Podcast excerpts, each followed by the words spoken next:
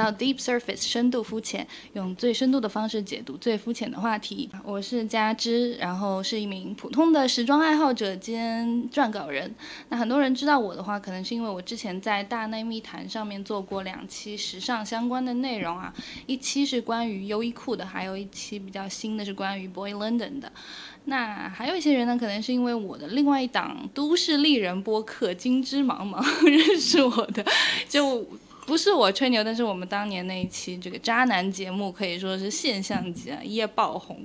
那但是我其实自己的话，一直是很想做一档就是专门讲时尚的一个垂直的一个博客。那之所以想有这个想法，是因为我觉得时装它是一个很常被误解的一个行业，因为时装经常会被认为是一个。很肤浅、很虚荣，也很无用的一个行业。但我觉得真正好的时装作品，其实是和这些形容没有任何任何关系的。其实每一个细节都可以深挖出很多的内容来，而且不光是衣服本身，它很值得解读，包括这个走秀的场景啊，甚至是零售空间，这些都是非常值得去深挖的。但这一些内容其实就不是我的专长了，所以就请来了我的一个好朋友老郭作为我的搭档。大家好，我叫老郭。哎，我有一个鼓掌音效，让我用一下。好土，好土！来来来，自我介绍一下，是你自己吹牛，还是我来替你吹？呃，其实我是一名建筑师了，然后。我在成长过程中对 fashion 其实是比较没有了解的。当时念书时候，第一次对这个 fashion 有一定了解的，其实是因为呃 Prada 请了 OMA 去做它的 rebranding。然后我觉得之前来说，感觉 fashion 可能就是非常 interior，就是很室内的一个东西。他们可能比较注重的是一些装饰性的东西，但他真正让建筑师开始。了解这个行业的时候，是因为他请了我也没去做这个事情，然后那个时候可能整个东西就完全不一样了。尽管现在看起来可能不同，每个大牌都是在做这个事情，但是当下那时候应该是零二年吧，第一个纽约 SOHO 的 Prada 的那个店是请了 r a m c l o s 去做。当然现在看起来就是这个是一个常规的操作方式，因为感觉。他们懂得了，其实建筑可以给他们带来更多的概念性的东西，你知道吗？就是不单只是一种，就是一个购购买的场所，可能它是一个，就是从呃品牌和视觉和空间方面完全改变这个面貌的一个东西。所以那个时候开始开始有留意这个东西，但当然也还是行外人。所以谦虚谦虚啊，就是 就是，但那个老郭不好意思说，我听他说，就是其实现在就是国内一些。跟时尚相关的，比方说买手店啊，或者是一些 club 啊什么的，其实就是那种小红书美女会去打卡那种地方，那种地标性建筑，很多都是我们郭哥在背后做 都是他一手设计的，人家很红的，只是就是有点谦虚而已。对他其实跟时时装的联系还是非常紧密的。然后，而且他自己本人也很会穿，很有 fashion sense。啊，这个是最近才发生的事情。对，但他就是他差不多真正爱打扮、爱买衣服也就一年的时间吧。对，我觉得是。可能以前你也不会把把钱花这个上面，你是现在开始哦，你慢慢理解到这个行业可能。你以前的确觉得这个行业就是很 shallow 的，嗯，就很 surface 的，所以你这个名字起得很好。就是当当你了解了那个深入的一一面之后，你才会对这个表皮的这一面 感生产生兴趣。是他他在过去的一年之中，这个 fashion style 发生了翻天覆地的变化，然后从一个基本上对时装完全不感兴趣的人，变成一个时装精了，可以这么说。而他经常会介绍一些我都不知道的牌子给推荐给我。我觉得蛮厉害，因为我还知道蛮多牌子。就一直想要证明。好，那我们今天讲的这个主题就是巴黎世家。是因为前阵子刚刚，嗯，高定时装周刚刚结束嘛，那这个高定时装周就是高手过招的一个场合。但在这么多高手里面，我觉得巴黎世家仍然是最最突出的那个，我我心目当中的最佳。果哥，你觉得呢？呃，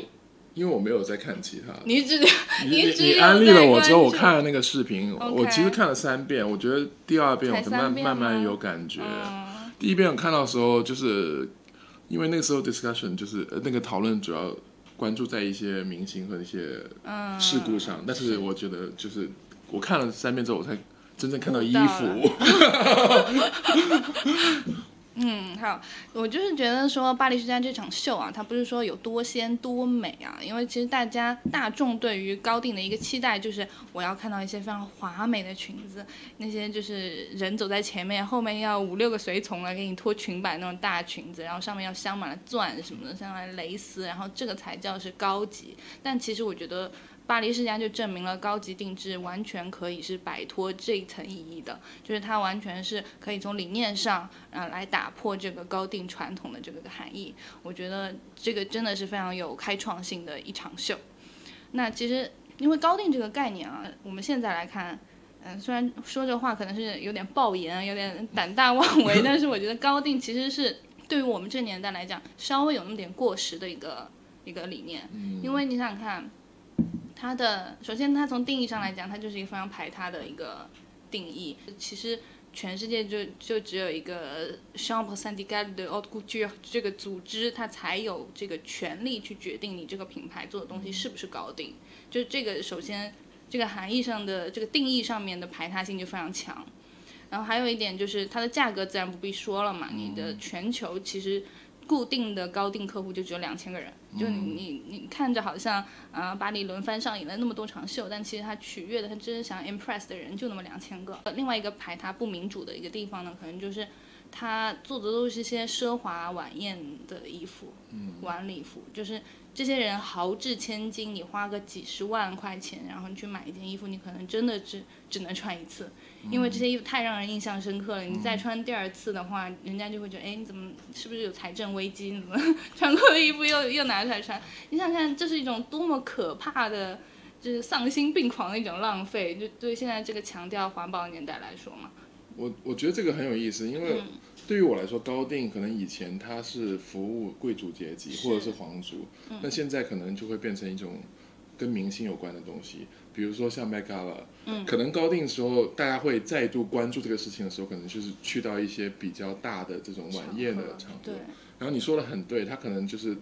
而且我觉得很多高定衣服，可能你穿一次再脱下来之后，你不想再穿第二次，是因为它可能是非常不舒服，不符合人体工程学。但我觉得他可能想展现的是一种品牌在前沿的一最厉害的最厉害的工艺、最厉害的设计跟理对，念，所以很多情况下，这个东西可能只只是为了卖一副眼镜，确实对吧？我卖一瓶香水，我高定赢了之后，我就可以把一些比较大众化的产品拉上去，因为它可能是一种就是让证明我这个品牌这个 house 的名名声的原因的原因，是因为我在最顶顶端的时候，我的精工还有我的设计都是走在最前沿的。你真的很厉害，你就是讲出我们在奢侈品管理课上学的东西，真的假的？真的我真的我在听，因为我因为我对高定来说，之前来说不了解，但我肯定会觉得它是一个 high concept，、就是嗯任何 high concept 的东西，肯定就是想证明你是在行业的顶端。顶端和你真的很厉害，因为我们教授就是我我我当时学学这个的时候，然后我们教授真的是讲过，就是所有的这些大型时装屋，他们的产品构架都是一个金字塔型的，就是在顶端的就是高级定制，然后在下面是成衣，然后在下面可能是一些就零零碎碎的香水彩妆啊之类的东西，就是你要在上面你证明了你的存在的意义，证明你这个呃 maison 你这个时装屋的呃有多厉害，然后它有多么跟它相关的一些品牌价值，然后你下游的这些产品才会有人去买单。所以你讲的这个真的非常对。对哎呀，请你来做这个 嘉宾，真是请对了。笑死。那行，那我们继续讲回这个巴黎世家啊。我觉得这场秀的话，就是高定这个概念，我们刚才讲了，其实是略微对我们这个年代来说有一些过时的。但是 Demna 就是巴黎世家的这位设计师，现任设计师，他这么一来搅和，这其实是他做的第二场高定秀哦，才第二场哦。但我就已经觉得他完全颠覆了高定这个概念，就好像高定本来是一个八十岁的一个老头，一个老翁，结果 Demna 一来就直接给这个老老翁就装上了个电动轮椅，结果就跑得超快，比博尔特还快，就是这个感觉。我我当时看完秀，我就是这个感觉，我觉得他完全颠覆了感高定。那我们，那我觉得他厉害的一点就是他把那个高定精神啊，最传统的高定精神跟这种当代性，嗯，混合在一起，完美的结合在一起。那高高定的这个当代性要怎么理解啊？这个其实用这种大词好像听上去很吓人，但是其实你把它那个打碎了，然后从一件件单品来看的话，就会觉得很明确。那第一点就是开场的那几个 look，就是从头包到脚全黑的那几个，很像那种乳胶衣的那个造型，对吧？就很多那个微博上人说。像那个什么柯南里的黑衣人什么的那几个 look，，对不对？但是其实，Irma Vep，Irma Vep，Irma Vep，Sorry，Irma Vep。对，那嗯，这几个造型的话，就是嗯，从头包到脚这样的一个造型，其实对 Demna 来说已经不是一个新东西了。他已经做了很久了，包括去年就是靠那个 Met Gala，然后卡戴珊穿了那一套从头包的那个黑的啦，黑的吗？哦，去年，对，我记得，我记得，我万圣节还万圣节穿过，对对对对，对我万圣节就是扮成卡戴珊穿的这个 Balenciaga look，就是从头包到脚全黑，然后就是这个 look 经过卡戴珊那个经此一役啊，在全球范围内都可以说是打响了他的名号，就是你以后看到这种从头包到脚的，你。可能第一反应就是巴黎世家，就是 Demna，对不对？嗯，那包括啊这种像来自于 BDSM 的这种灵感，其实你在这个他们的成衣系列二零二三的春夏那一季里面，你也可以非常非常清楚的看到，他们穿他们头上戴的那些个乳胶的那个头套啊，我觉得就是感觉是直接从性用品商店里面买过来的，我觉得甚至都没有加很多的改动，就是 BDSM 的意味是非常直白的，它甚至是不加不经改动的。那这几个 look 它的特别的点在哪里呢？我觉得它首先第一个，你视觉上来看非常明确的一点就是它很光滑、很光洁，是不是？它就是很干净，很像皮肤。对，很像第二层皮肤一样紧紧的附着在你的身体上的。嗯，你你基本上是看不到接缝的。这种就是一一种非常极端、很激进的极简主义。就我们讲到极简主义，我们会第一反应是 Old Celine，可能是 Phoebe Philo 那个时候时代的那个 Celine。但是其实这种这种也是一种嗯，看上去非常古怪的，但它可能也是一种极简主义，而且它是一种更加激进、更加彻底的这种极简主义。那它这个衣服它用的这个材料是什么呢？这个是这一场秀的，可以说是一个技术上的一个重头戏。它是石灰石基绿丁橡胶。那这个东西它其实是平时我们用来做潜水服的一个东西。嗯，而且它这次是特地找了一些日本的工程师、设计师，然后一起做了这样一个环保版本的。是因为它是石灰石基的，所以它就会比我们平时用的那种。我我突然想到一点，就是它把功能符合 BDSM 结合起来，就是你知道吗？就是我觉得这个就是 有一种非常当代性。为什么呢？因为它是感觉是一种非常工程学和科技上的东西，但它又给它注入那么强的那种性暗示和身份认同的问题。嗯，所以我觉得这个当时看到的时候有点感觉，特别是他他就是感觉啊，我是一个。BDS 里面的一个角色，但是我也会穿裙子，我也会穿外套。就我还是有我隐秘的人格在。我还是有三件套，但尽管如此，我全黑，全部贴身，像皮肤一样。嗯嗯，而且我看到就是小红书上，我看到有人去现场就是拍了这些衣服嘛，在像他们 showroom 拍了这个衣服挂在衣架上的样子。而且它它就是，我觉得它应该是用的某些一体成型的这种压制的技术，因为它挂在那个衣架上的时候还是有形的，还是有那个身体的形态在的。可以感受到它有弹力。就感觉好像是它是依照着某个人的身体这样压上去的，所以它会即使那个人走了，它还是那个身体的形状还是留在那里的。然后我觉得这个还蛮妙的，因为你感觉挂在那个衣架上的不是一件件衣服，是一具具人体，就是还蛮奇妙的一种感觉。哦，你就说像像是一个人，只是突然被。被皮肤扒出来，然后把里面东西扯掉，然后剩下一个，感觉是取了一个膜的那种感觉，我觉得还蛮奇妙的。我觉得。挂在衣架上的这个形态也对我很有冲击。那其实这个这种对材料新材料的开发，其实是非常呃符合这个创始人 Cristobal Balenciaga 老先生的这个精神的。因为其实他老人家当时也是呃为了一些艺术目的，所以就开发了自己的全新的面料。就是他其实是大家都知道，他是非常以那个建筑感的廓形。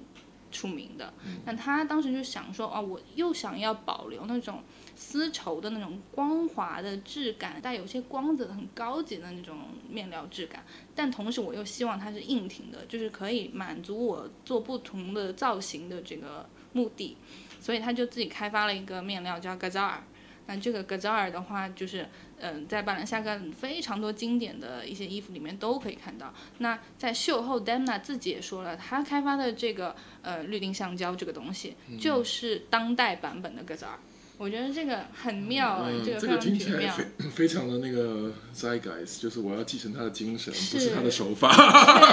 确实，确实，就是我自己其实之前有有过一个想法，就是我觉得啊，就是像 Balenciaga 这样历史悠久的大牌时装屋，他们要去寻找一个继任者，这个方式其实是跟。咱们这儿藏传佛教这寻找一个新的活佛一样，就是你要找到一个人，然后是跨越时空的，然后跟你最早的那个创始人有一些精神上的连接，这个不是很像活佛转世吗？哦，就是不是模仿他，你想象他如果来到这个时间对，段就是如果说对他是生在我们现在这个年代，他会做出什么样的事情？那我觉得就是这场秀看下来，我觉得 Demna 就是一个活佛转世，就是 Christopher Balenciaga 先生的一个转世。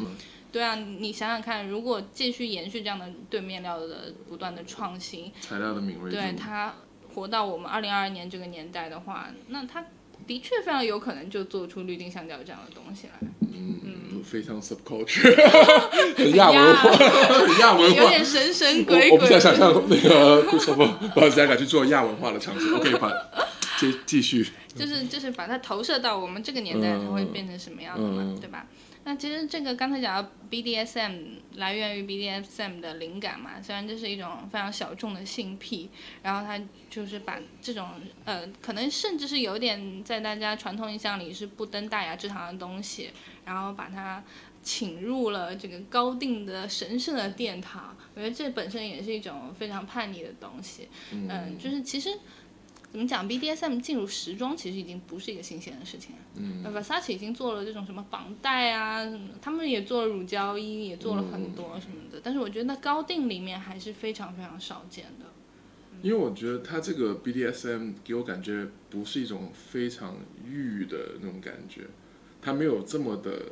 就它它给我感觉是它有点收着，就是你知道吗？它出现的时候，我不会觉得它是一个真的是在一个性性俱乐部里面的一个角色，他更加像是一个，就是因为他的衣服从来就不会露乳沟，但是你会觉得他有很强烈的态度和性能量。你知道，我就觉得这个很很很很有冲突感，很奇妙，对。对，而且就是刚才老郭讲到的这一点啊，就是它其实是包裹的非常严实的嘛，它是没有任何的露肤的嘛。这种这种严实的包裹，让这个 look 其实是拥有一些那种庄严肃穆的、近乎于宗教感的这种感觉。嗯对，其实我觉得这场秀很很多的元素，从从这个从头到脚的包裹，包括它的那个嗯、头上戴的那个头饰、那个面具，其实都很让我想到那个另外一位非常伟大的设计师，前阵子在上海也办过那个展览的，叫 Sen c h a l a y a n。然后我觉得他的那个一九九八年春夏的那个秀，其实跟这一场巴黎世家的秀有非常多的暗合之处。他的 T 台上面就，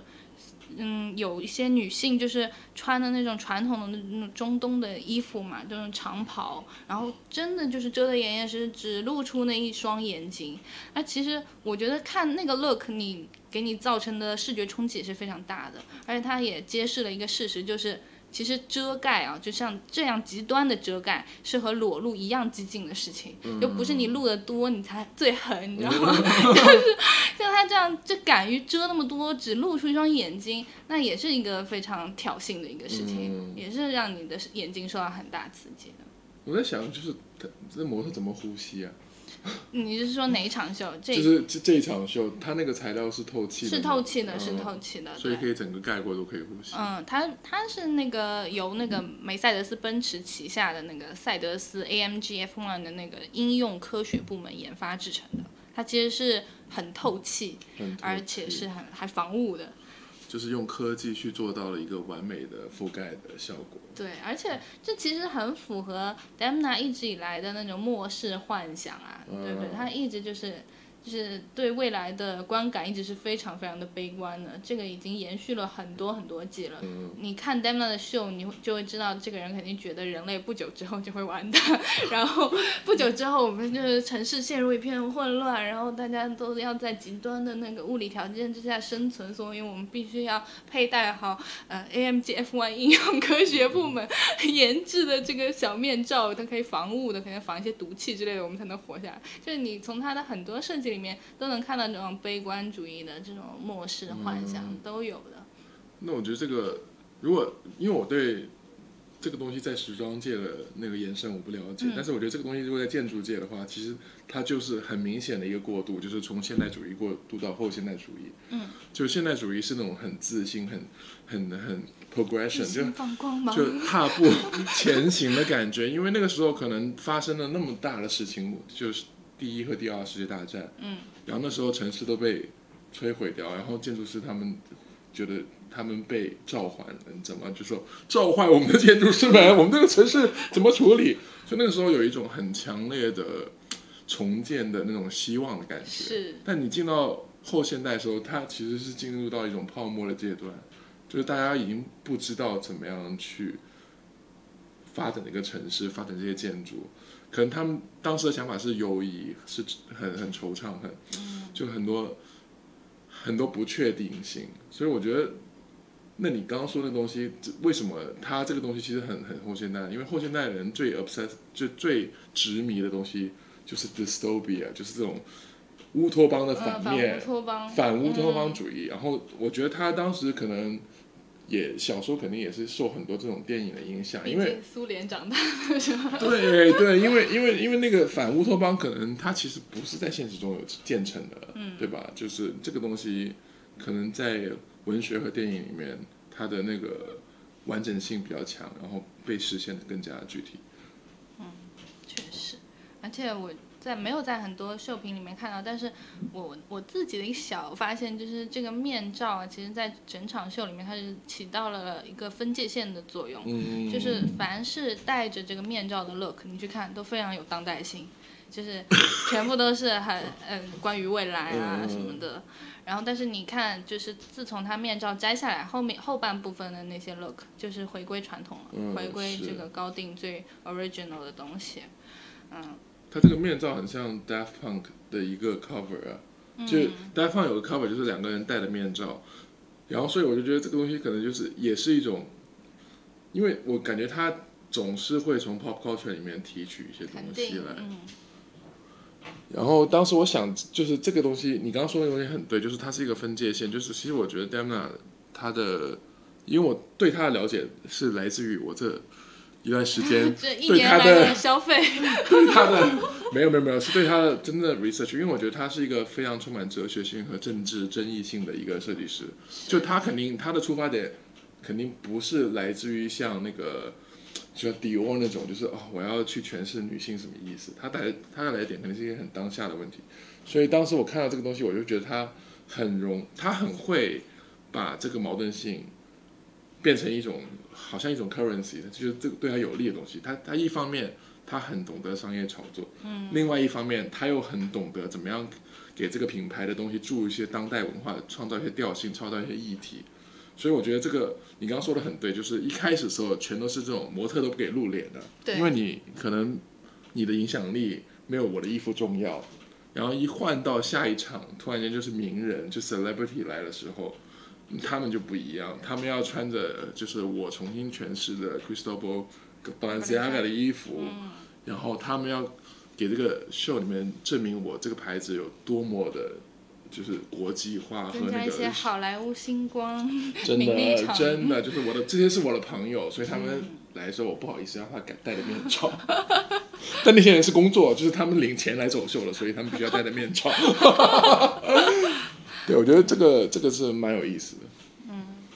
而且这个整场秀里面，除了那个面罩以外，另外还有一个单品，也是非常有这个高科技感的，就是那个 B N O 跟 B N O 那个音响品牌合作的手袋。而且我看他们真的后台有打开那个手袋，看它其实还是有一点容量的，它不是一个小废包，它其实真的可以装点东西的。我觉得这东西还是挺酷的。你知道这个东西我看到第一反应是什么？是什么它很像我之前买的一个削铅笔的铅笔刨，是日本的一个产品。然后它那个铅笔刨很妙的一点是它没有螺丝，它螺丝都它所有的那个拆的那个配件都藏在底下，所以它你看它的时候，它就是一个壳，而且是感觉无缝的壳。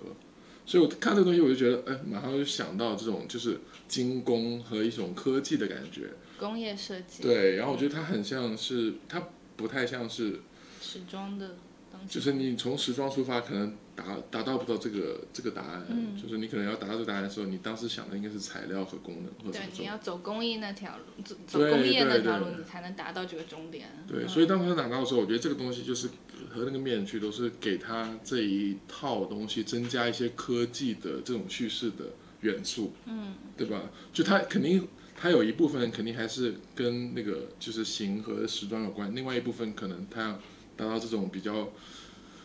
呃，末日的感觉的东西，肯定还是要依靠这种比较像游戏或者是科幻电影里面会出现的元素，去帮他点缀或提升这些东西。而且就是这场秀非常有意思的一点，就是他的秀场音乐是通过这些包包来放出来的，惊呆了。就是这些模特感觉身兼数职，又要走秀展示衣服，还要充当这个，哦，所以这个这个就是他的情书了，呃，是，对吧？就是对因为就是老公他讲的是，因为他放的那个秀场音乐，他其实开头是一段一段念的一段法语诗嘛，Je t'aime。Je t'aime depuis toujours 什么什么的，反正就是我爱你爱很久了什么什么的。那个其实那个声音呢，它是一个 AI 合成的男生，然后这个诗词呢，这个这个非常热辣的诗词呢，其实是直接摘取于这个设计师 Damna 写给她老公了，已经不是男朋友，老公 befriend 的情诗。然后他说他觉得 Je t'aime 是法语里面最美的词词汇，最美的句子，所以他就是用这个。那听起来他还是他跟康尼尔还蛮像的，这种示爱的形式都 脑是吗 对，充满了一种呃自我感动的那种，你知道剧情就是感觉我要破烂的 show，就是感动你，同时也感动了我自己。但我觉得他们俩很甜哎，很神仙眷侣哎。嗯他们是是一见钟情，然后认识一年之后就闪婚，呃，也不能算闪，但是 well，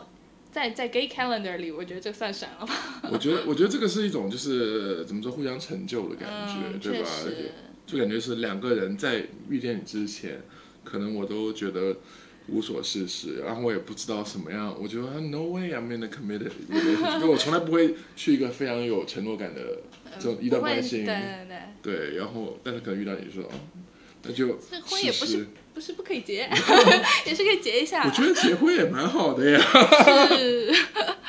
嗯，那就是指前半场秀，我们刚才讲到的那个所谓的当代性，除了这些高科技的元素之外，还有一点我觉得也非常值得单拿出来讲的，就是他用高定的手法去做了很多很日常的衣服。我们前面讲到说，你不花几十万再去买一件只能穿一次的衣服，是一个非常可怕的浪费的一个事情。那他想做的这些事，他想做的就是我花几十万可以买一件能穿几次的衣服，就是你可以看到它有很多呃牛仔。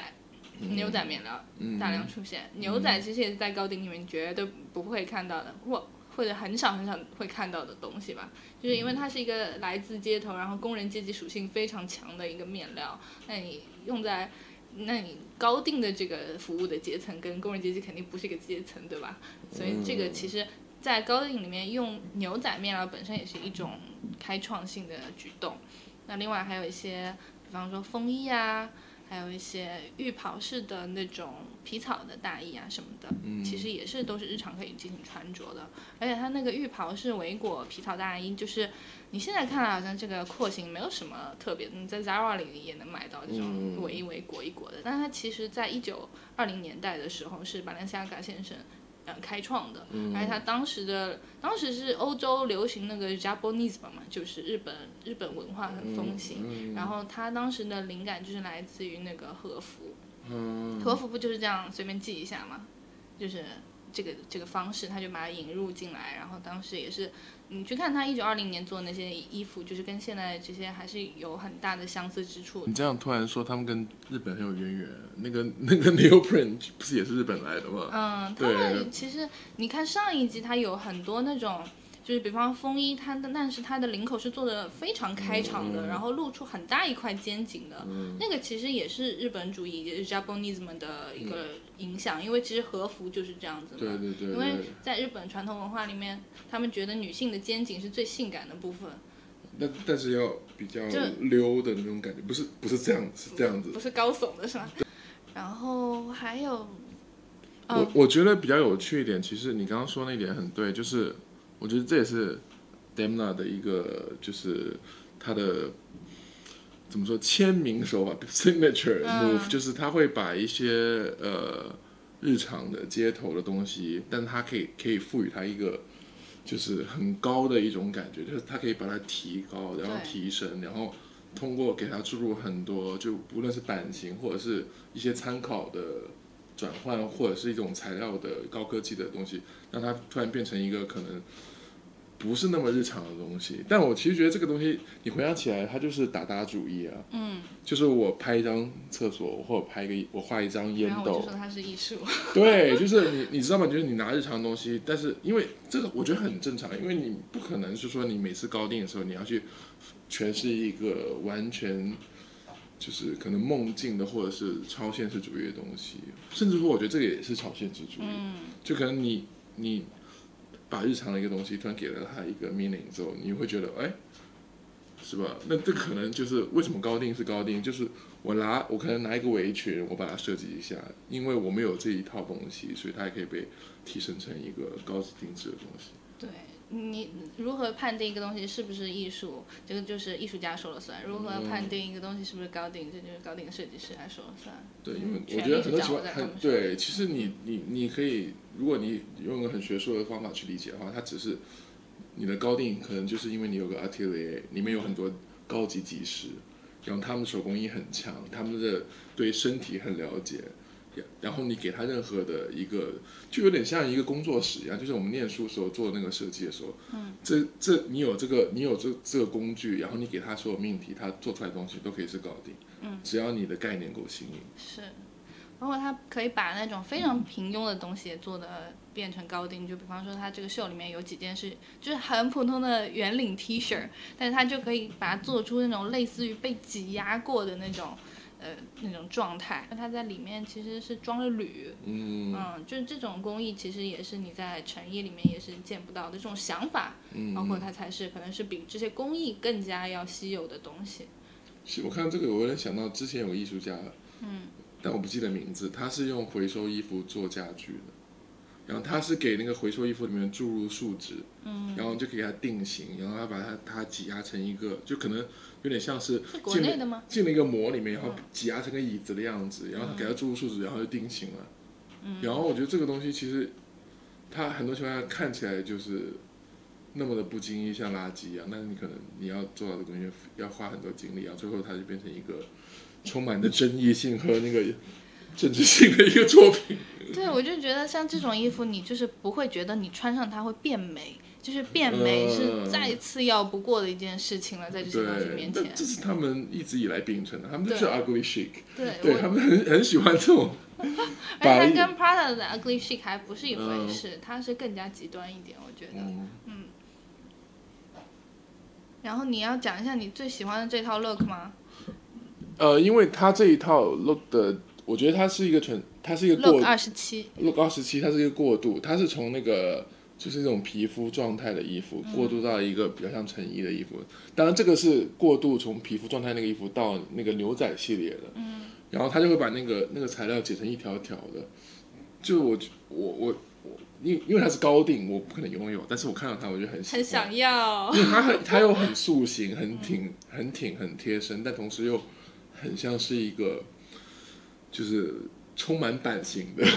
外套，我觉得它就是很像雕塑。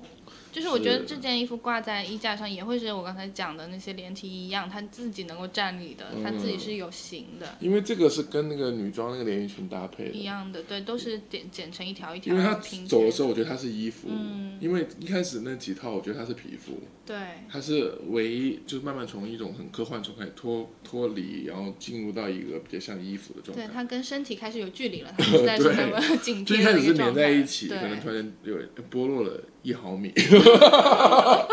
一丢丢了。嗯这套真的非常帅，真的。很好看。嗯等我们什么时候有钱了，可以当高定客户。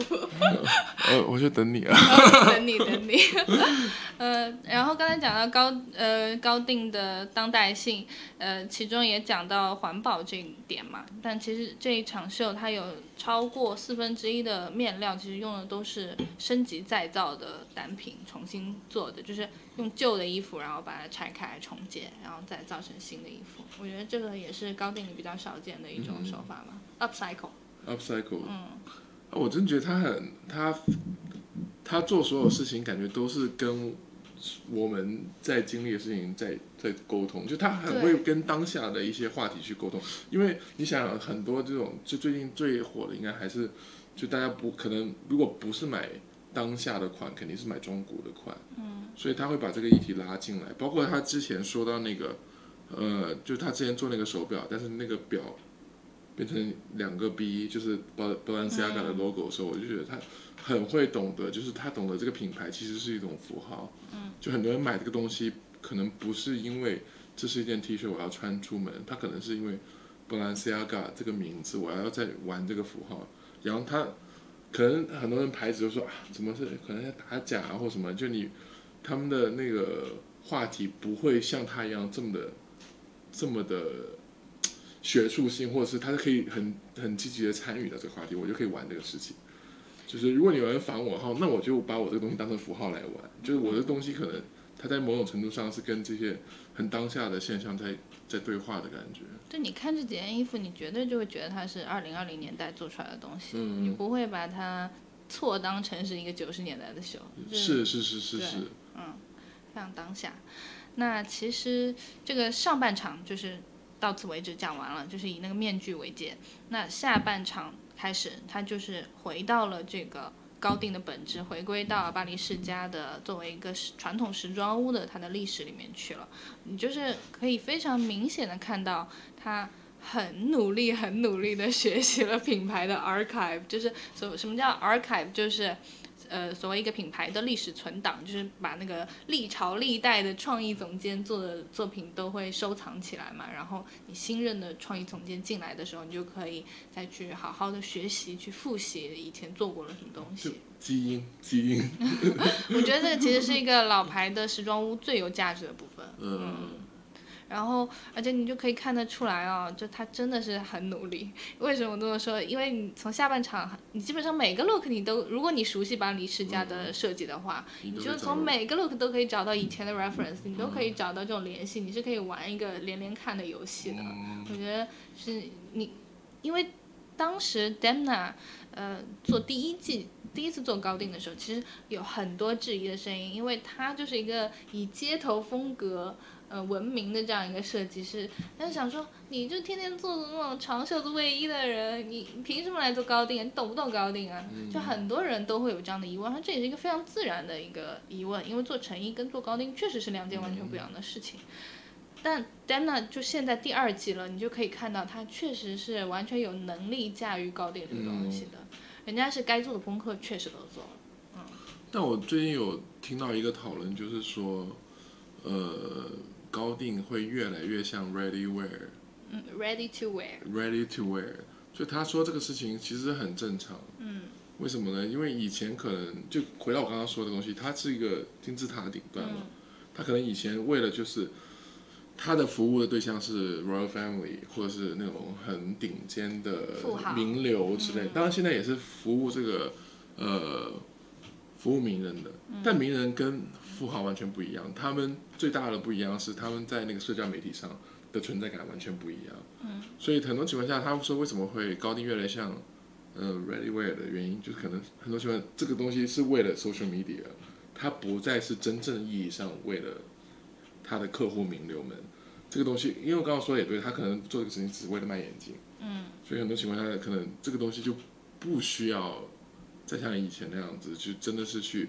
迎合一些所谓的贵族的口味，它可能更更当下的是迎迎合一些潮流对和一些大众的东西。做出来要能在社交媒体上炸，我要对对对对对对对点赞几几万，就是这样。对，就是因为可能以嗯前可能就是哦，我穿这个衣服的时候，你可以摸到这个刺绣是多么的精致。嗯那现在可能他的想法完全完全不完全不。一样，对他的那个存在的意义发生了一些真正的观众。嗯，可能他的观众不一样了。对，像我们俩都买不起高定，还在这侃侃而谈。是，说不定二十年后你可以二十年后，啊，五年五年五年。嗯，那我觉得研究这个 archive 其实对于设计师来说是一件非常有意义的事情。就是如果你一旦研究的到位啊，这个这是一个可以打开任督二脉的事情。就是另外一个非常明显的例子，也是最近特别当红的，也是高定州的另外一一朵鲜花，就是那个 Schiaparelli 这个牌子嘛，它的那个 Daniel Roseberry 新任设计师接手之后，哇，我觉得也是做了大量的功课，你可以明显的看得出来，他把 Schiaparelli 自己本人做的那些作品全部都研究透彻了，所以他现在的东西也很像转世还魂以后做出来的东西。实不相瞒，我也看了他的高地 秀。实不相瞒，也想买吧。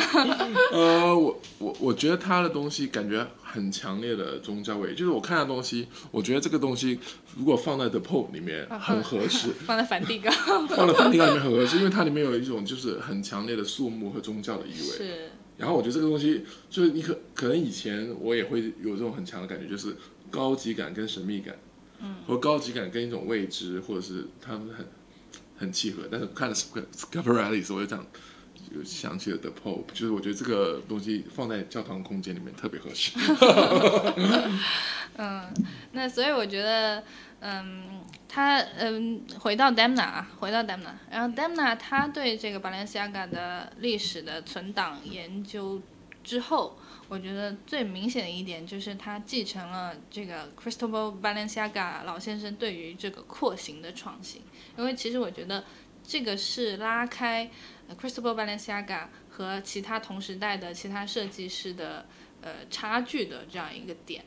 因为这个话不是我说的，就是他们同时代的设计师，呃，包括香奈儿，包括这个迪奥，他们就是创始人本人都有都有说过，他们都是非常仰视 Balenciaga 的。他们说，呃，就是迪奥先生他就直接自己说过，他说，嗯，the master of us all，嗯，这是我们这个年代最大的大师就是巴黎世家。我觉得他们之所以可以给巴黎世家这么高的评价，就是因为他在创他在廓形上面的创新是独一无二的，是没有人可以比的。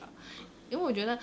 这听起来比较接近建筑。对对对，确实确实就是这一点。我觉得他如果经过这个建筑师的教育的话，他应该也会成为一个非常优秀的建筑师。他对这个结构的想象力确实是非常惊人的，而且我一直是觉得，可能是我自己个人的一个偏见，我觉得在廓形上做创新是比你在什么装饰啊、什么印花啊做创新要难得多得多的事情。我觉得这个是最高一等的创作，在在时装的领域里，面我我们我们以前念建筑的时候也说建筑是那个就是最高层次的呃，可能除了哲学以外，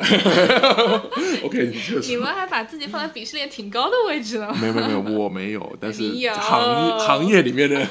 那个学校里面有这样说，嗯这是非常 classical 的一个，就是呃古典主义的一个想法。嗯，确实。那这这个里面就是，比方说，嗯、最明显的 Bella Hadid 穿的那个绿裙子，它是完全基本上百分之九十九跟 Cristobal Balenciaga 之前做过的一条裙子长得一模一样的。嗯，那还有一条，就是还有两条吧，一条红色的大红色的，还有一条艳粉色的，都是背后长角的那个裙子。那个裙子它其实灵感来源是什么？灵感来源是就是嗯巴黎世家老先生他非常非常有名的一条裙子叫 envelope 信封裙，嗯就它是感觉是一个人在当中，然后前面长了两个角，后面长了两个角，它总共有四个角，像一个信封一样。然后这条裙子你知道有有多搞笑吗？就是它嗯当时一出来。整个这个时尚媒体就是为之疯狂啊，就是上遍了各大杂志，全部都借这些衣服来拍大片什么的，就是也是因此就打响了他的名号嘛。作为这个廓形大师的名号，但是呢。就是叫好不叫座，就是这么多杂志都拍了，他总共才卖出去两件，而且还有一件还退货了，因为那个买买了这件衣服的这个人啊，他回去发现哎不知道怎么上厕所，然后就 居然退货了。哦，你这样想起来，他那个 潜水服那个也很，也很不是很适合。常也就是完全不适合日常生活，它不是日常生活穿的东西，对。但这个很好笑，这很好笑，而且他当时就是做那做这件 envelope 就是信封裙的时候，他所用到的这个材料就是我们刚才呃前面有讲到的 gazar 这个东西，就是非常的硬挺，他自己就可以。到底什么是 gazar？我其实不知道。gazar 就是一种类似绸缎的面料，但是它做了一些成分上的改变，让它变得很坚硬。其实你想象一下，是更硬挺版本的塔夫绸的那种感觉，就视觉上看起来。就是它有那个光泽，它有那个光泽，很优雅，但是它同时又很硬。是打了 Botox 的 丝绸。嗯，所以我觉得，对他这这次 Demna 就在秀里面把这个四个角变成了一个角，我觉得也也很俏皮，很可爱。而且这个 look，这个红色的这个。呃，背后长角的这个 look，他你仔细看的话，他那个他那个脖子上还戴了一个手表。而且我觉得这个 look 其实它跟那个背和胸的那感觉很很很符合。就是我我尽管大家会觉得 Demna 可能他只是一个概念上和营销上很厉害的人，但我其实觉得他做衣服也蛮厉害的。嗯嗯，就是可以捕捉到一些人体的形态上的东西。不知道什么形态了。就你看这个地方，这个角，就它它可以把身体突然变成一个东西，而而且我这个东西看起来有点像某个科幻电影里面，是 Natalie Portman 穿那一件吗？那个是什么？Star Wars 里面有一件。不知道。那倒是。Anyway，就是 它可以给你一种未来和科技感，把一个传统确实，你这么一说，我觉得它呃，经它改造之后，这个背后长角的这个 look 其实非常的有未来女战士的这种，对，或者是那种未来的女祭司，反正它就是有一种威严在，然后有一种有一种强悍在，对，这还蛮蛮奇妙的。是，而且它是，我觉得它就是在改变人体的形态，就是人类好像。就因为穿上这件衣服之后，长出了一个不属于自己的器官，好像背上突然长了一个角，发生了某种异变，挺奇妙。对。哎，时装真的是很有意思的 一件事。呃，那下半下半场的话，它还有一些就是比较接近日常的衣服的，嗯，比方比方说一些呃西装套装，或者是一些所谓的晚宴外套，就是它其实是外套大衣，但是它就拖得很长，就是也有一种戏剧感的那种。然后这些 look 的话，最明显的一个特特点就是它腰间。有收收了很窄很窄，收的很夸张的窄，就是有一个明显的沙漏形状在，而且就不管不管是男装女装，都是这边腰这里掐的很细很细。这个也是，这其实在成衣里面也反复出现了这一点，就是因为这个掐腰的 look 其实也是巴黎世家老先生他他自己设计过的，而且就是。你知道他呃，迪奥的 New Look 大家都知道嘛？你稍微对时装史感兴趣一点的人，应该都会听说过迪奥 New Look 这个事情。尤其是他们最近还因为什么马面裙的事情，就被千夫所指。呃，那他其实呃，他说自己这个嗯 New Look 是一个标志性的呃造型，是呃完全的 revolutionize 了。女性穿衣的方式，但是如果你真的要去追溯起来的话，就类似的这种叉腰，其实巴黎世家老先生还提前他们几年做。对你真的要说，真的要这么严格的来看的话，可能真的是巴黎世家还要还先一点。但我也不觉得迪奥是抄袭或怎样，因为其实还是你比较一下巴黎世家做的那些外套跟那个迪奥的 New Look 还是会有一些区别的。因为迪奥的这个 New Look 它其实是有三个重大的特点，第一个是它的肩膀是圆圆的，但这个就跟巴黎世家不一样了。然后掐腰这个是一样的，而且都是掐的很夸张，感觉就是那个腰这里是九十度的那种。就是要要穿那 corset 才可以穿一下这个。他没有没有穿 corset，这个没有穿 corset，。他就是为了解放女性，他怎么可能再让女性穿 corset？然后他第三个特点就是它的下摆，它是很很蓬的一个大裙子嘛。这三点你把它都并在一起，它才是迪奥的 new 我 look。昨天看了那个 Dior and I，就是现在你这样一说，我就觉得就 make sense，make sense，明白了。对，嗯，明白了。对，就是这个这个掐腰的这个设计，其实到了五十年代就变成了一个非常主流的设计，但是最嗯早的话，可能就是巴黎世家跟迪奥两个人做的。嗯。然后我觉得在这一场秀里面，你也可以看到这个明显的影响嘛。而且我觉得这样真的是很还蛮好看的，就是但它不是掐腰，它是有一个半圆形的弧线，它不是那种就是漏斗型，它是这样子的形状。你这样子，我们听众是听不到的。你们就是跟我比划没用。它就是他的胸那个地方是直下，然后他到腰那地方突然间做东西，然后到屁股地方又又是又突然间的膨胀开它来。它就不是一个就是两个三角形，它是两个方形，中间有 有一段是收有一个掉，圆弧形，就他可能就是给我一种感觉，就是他把那一段嗯，就是解构了，然后说我要做一个掐造型，但其他都还是这种正常的廓形，所以我觉得很妙。但有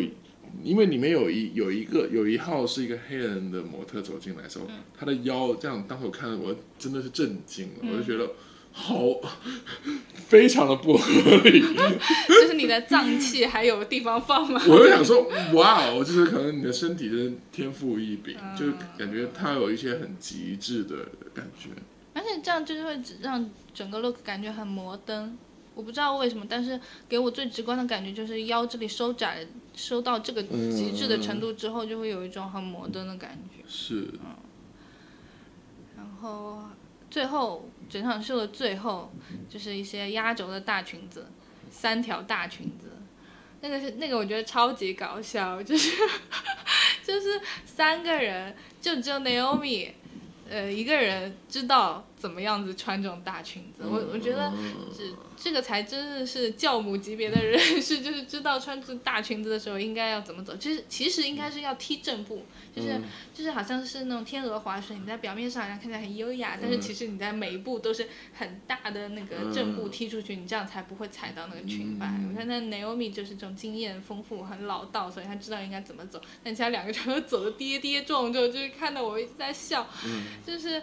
嗯。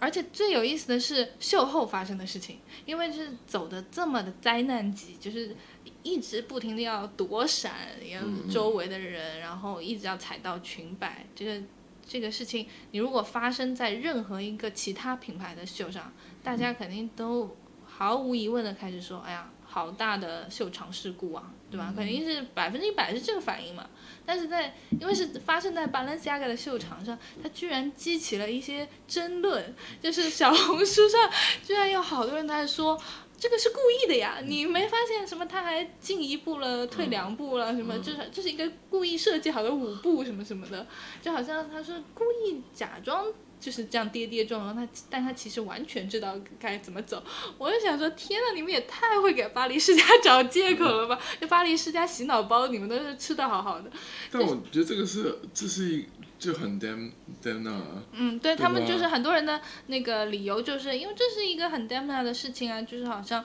很笨拙，故意笨拙，然后故意制造一些小事件什么的。呃，没有，我觉得他比较厉害一点，就是他做很多事情很戏谑的方式，导致于他可能有一些东西是失误，大家会觉得哦，可能他只是在戏谑。对，因为他他有这么强的概念在那边，就是他可能做很多事事情的时候，大家会觉得哦，这是一个反常规的操作，然后导致于可能那个女生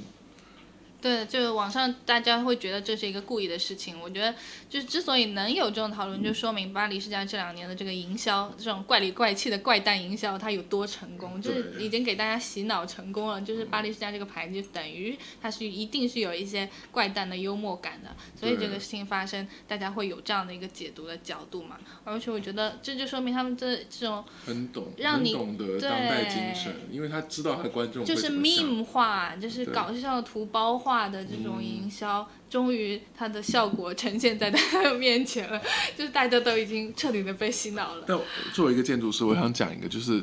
就是大家会讲一个事情，就是人是所有东西的尺度。嗯就你做什么东西，你的门把手在多高，都是以你身体或者是大家想象的一个标准的身体的尺度去做这个事情。然后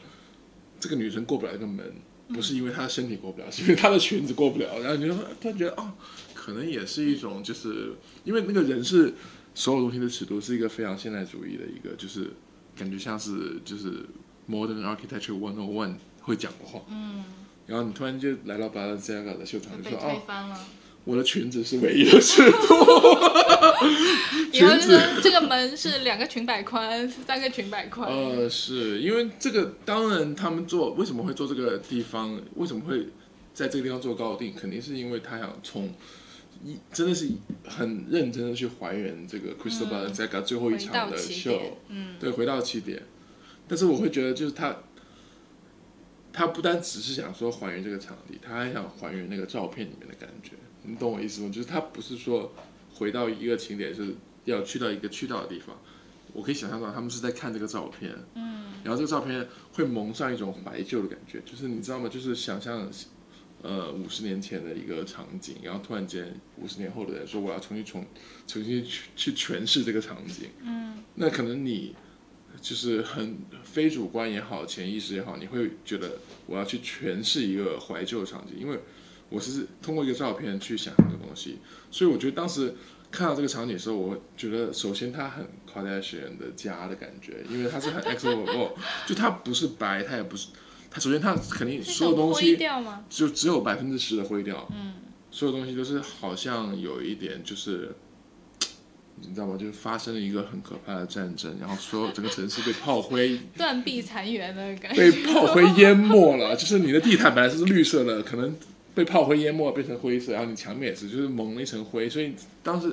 看到这个场景，就说它也不是侘寂，我也不觉得它是侘寂，我就觉得它它就很像是一个就是呃照片的一个 replica，嗯，有一种怀旧在。它是复刻了某一个想象的场景，我觉得它感觉它不像是一个，它真。它不是说回到过去，它是像是一个 replica，就是它是一个复制品，然后当但是它没有那么的，就是 celebrate 这种 replica，就是我觉得他很很，他会享受这种相似物的感觉，就是我不是想要去创造过去，我只是想要创造一个 hyper reality，、就是跟过去很像的一个东西一。个过去的副本。对对对对对对，我觉得非常的很妙很妙，对。而且这场秀它呃后半场的话还有请到一些非常有名的人来做模特走秀嘛，Kim Kardashian，然后你可记得吗、Dua Lipa 什么的。然后我觉得他这个 Balenciaga 跟呃卡戴珊的这种紧密联系，我觉得其实挺值得探讨的。我觉得很妙，呃，对，因为卡戴珊是一个非常具有当代性的人。因为我有听说过，我有听 Boyfriend 的一个采访，他讨论 Kardashian 的时候，他是有一种就是说，他首先是宣布了那个亚文化的死亡，亚文化已死。他就说他就说 I I think subculture is dead。嗯，他说为什么？他说因为现在大家都会就是互联网，他说是为什么 subculture is dead？是互联网杀死了亚文化。嗯，就是以前时候他小的时候，如果他觉得他自己在这个群体里面不是那么的呃合群合群，或者他找不到他跟他很有共鸣的人的时候，他就去参加一个演唱会，然后那个时候可能你发现这一群人，然后你会觉得哇，我找到他们了。找到了我的对，然后他们很酷，他们很理解我，我可以做自己。但现在不完全不会有这样子，因为所有亚文化都被互联网吸收，就是可能当下翻翻一个亚文化，然后卡戴珊就说：“哎，哦，很酷，那我明天也要穿这个衣服。这让我想到，就是现在呃，尤其是 TikTok 上面，他们会把一些呃，会形成这样一个小小一个个小小的风格的部落，呃，什么什么 core，什么什么 core，cottage core，、我们田园风格，或者是 golf core 也算是一种吧，就是呃，就你会你会发现，所有核核心的文化被抽离了，被 displaced 了。就是如果这个东西可能是发生在一个小的城镇里面，一个小的酒吧里面，突然有一群相似的人，他们找到的一个共同的话题。会很快形成一个社群。对，然后现在就不可能了，现在现在就是，但他他也觉得这个是一个很后现代的行为，就是有什么有什么很亚的，就是 Dana 如果想到一个很亚的，或者想到一个很，比如说他很喜欢工装，想到工装的主题，然后他就觉得啊这个很有趣，那他可能当下的反应就说那让 Kim 穿一下。Kim 一穿就变主流了。对，不你看是不是就是？对，其实现在你从那个亚的所谓的那种非主流到主流的这个距离是短的不能再短了，就是 Kim Kardashian 一条 post 的时间。而且你会发现一个呃一个 celebrity，他完全对这个 community 对这个社群没有任何归属感的人，嗯他可以直接挪用你，嗯，然后直接去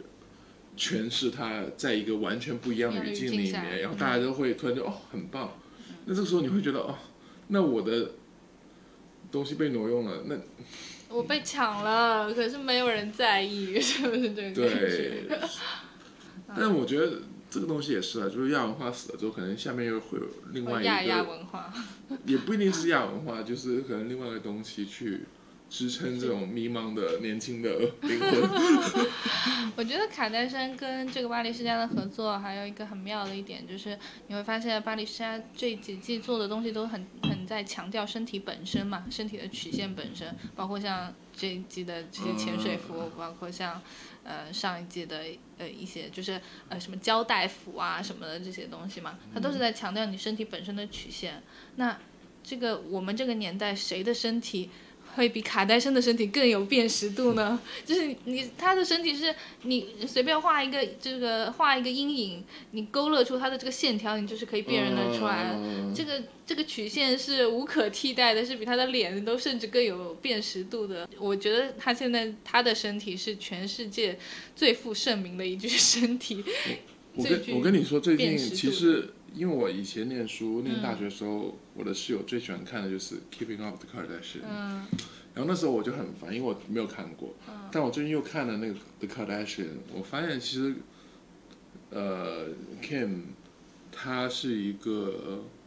就他们可能改变了，但是我最近看这个新的 reality show，感觉是他，我可以看到一些让我很喜欢的点品质在里面。什么勤劳勇敢啊？呃，不是，是他们非常的，首先他们家庭观很强，其次他们也很努力，但是我觉得最重要一点是，他们可以在那个社交媒体里面找到一个很平衡的方式，然后你会觉得他在某一定某一定程度上是一个非常虚荣的人，但在另外一程度上他是一个极度真诚的人。就回到我刚刚说的东西，就是这一我们这一代人就是一面搞笑一面想认真。然后他可以代表这个时代精神，你知道吗？就是其实他这这不是吗？就是很大部分人每个每天的生活都是这样子，就你可能经历到很多事情是你没办法控制，或者是有很多事情你没办法说。什么？突然深度？你是不是喝醉酒了？是不是刚才清酒喝太多了？没有没有没有没有，然后然后你突然叫突然 Kim，emo。你突然叫 Kim，然后说哦，Yeah Courtney，就可以。对我觉得他是他他不是那么简简单单的一个真人秀的明星，她是一个非常有时代精神的一个女性，我觉得她很当下了，是对她很她很当下。嗯那你要不要再介绍一下，就是 Balenciaga 在空间方面的一些尝试？这个是你的专长，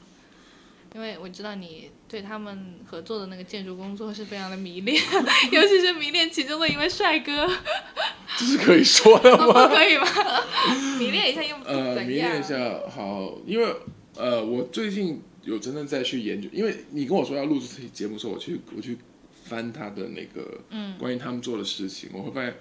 他们的本色其实是学术的，嗯，就是学术和商业呃你你先讲一下这个，兼并的，因为其实其实 Demna 合作最多的人是这个 Nicholas，嗯，Nicholas Belsteinzar，好像他他其实是不是一个建筑师，他是一个做 creative 的人，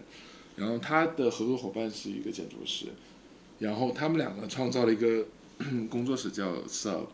然后这个东西当时他被采访的时候，他有说他很喜欢这个名字的原因是因为他非常的模糊，就他可以。表表明表，它可以代表一个就很物质的一个 substance 这个方向的东西，但同时它它可以、呃、代表 sub subculture 或者一种非常文化、非常精神的对。地下铁，地下铁，因为因为他其实是一个他跟他他是一个很无聊的瑞典人，他的家庭也很无聊，他成长环境很无聊，他是瑞典人啊，他是瑞典人然后后面他去了柏林之后，他还找到了属于自己的族群。他很像柏林人。柏林人本来就是 international，就是来自世界各地的人。然后他当时创建这个公司的主要原因，其实是想探讨空间和元宇宙的关系。你看这个都很这么超前，这个很超前吧？因为其实我觉得元宇宙本来跟建筑的结合很不紧密，因为大家说到元宇宙，可能想到的都是 cryptocurrency，就是一些金融和技科技上的东西。但你想象到元宇宙对空间上的影响，其实这个事情在哲学上面已经被讨论了很久很久，但是在建筑上面可能完全没有这么强烈、这么 focus 的讨论过。所以当时我发现啊，很有趣。这群人就是他们讨论是，因为他们做的项目本身跟建筑很不一样，他们做项目是临时的，就可能是展览啊、秀场啊这些，就可能它存活的时间很短，然后它在被重新演绎的方式是通过网络，通过别人去看它，所以我觉得呃，首先他们项目像性质就很不一样，然后他们的工作室里面不但只有建筑师有做 creative，还有很多就是做游戏设计的人。你想想，就是跟传统建筑的事务所完全不一样。有一点。就有些人是，就是因为我们现在工作，其实大部分时间你感觉你也是在做虚拟的东西，你在建模，你在做渲染图，你在做平面图，就有很多想象的空间。但是他们可能会觉得这个东西其实不需要被实现。嗯，就做一个虚拟的东西就已经足够好了。对，这个虚拟的东西本身它有一个它的自己的 life。嗯，他有自己的生命，他被创造出来就已经对他，他被创造出来，他他被创造出来应该被体验的方式就是虚拟的，嗯，是吧？这个很有趣。然后我也看他为什么我觉得他跟詹姆那么合，其实因为这一次其实高定他没有发挥很多，高定可能他就是有一种很。专业的方式去处理这个事情。这个空间做改造吗？我我怎么觉得还是没有改造的。它有，它有复原所有的低调，就是很像是修修旧如旧了修旧如旧的状态。但是其他的秀，我会觉得他们其实他们的思维方式是很很很共鸣的。嗯，就是 Demna 的方式肯定还是说我要去讨论一些当下的议题，但是我可能讨论的方式是带有一点搞笑，或者是带有点戏谑的。就我也。我很想认真，但是我唯一认真的方式，我就是把它变成一种，就是荒有一点荒诞的那种方式去诠释。我觉得他们也是一样的，包括之前那个我印象最深是那个 Home Show，嗯，那 Home Show 就是其实它是疫情期间的一个秀嘛，然后其实大家都不可以去秀场，它是完全 virtually experience 的一个秀，嗯，那个秀里面，然后只有模特走步的时候是真实的。人去拍摄的，然后是同时是同一个艺术家，或者是有人被 deep fake 怎么说？deep fake 就是被被化妆成那个艺术家样子，Eliza Douglas 就说了，每个模特走出来都是那个样子，嗯，换脸了，换脸了。然后其实那个秀我觉得很有趣，点是首先他讨论是身份，再讨论他什么是观众，嗯，因为那个秀其实没有观众嘛，是。里面所有观众都是被 P 进去的，就是一种就是被 virtually created 的观众，然后真实的观众就是我，你我都是观众啊。嗯。我们体验那个秀的方式跟就是虚拟的，跟 Kim Kardashian 体验的方式是一样的。哇，这俩贴近。所以我觉得那个时候就感觉是，我我会觉得 OK 好，就是这个东西可能跟衣服，他衣服好不好看没有关系，因为他做的事情我觉得有趣。是。它可以触到一些就是点了，嗯。那我们今天就差不多录到这里啦，这是我们节目的第一期，第一期节目。然后我觉得整个过程还蛮蛮蛮 smooth 的，因为喝了一瓶清酒。他简直差点对瓶吹，我跟你讲，他真的喝很多，现在整个脸超级红，你再照着镜子。有吗？有有。这这一段这一段剪掉，不会剪掉，完整 keep 住。所以我觉得，我我当时在想啊，我在录节目开始录制之前，我在想，我们到时候要怎么样在微博啊，或者在其他平台上面宣传我们这个秀。然后我在想说，我们当时要喊一个口号，可能是最好的中文时尚博客，就是很有野心又有点怂的一句话，可能。是是可能可能可能吗？对，从第一期录制的结果来看，你觉得可能吗？我觉得有可能吧，因为我觉得角度很不一样。对，毕竟是一个时装精和一个半路出家的人，一个建筑大师。但是你下次要少喝一点，我说真的，你讲到后面讲到卡戴珊语语无伦次。好 好好，那这期节目就录到这里啦，跟大家说再见，拜拜。拜拜，再见，See you later。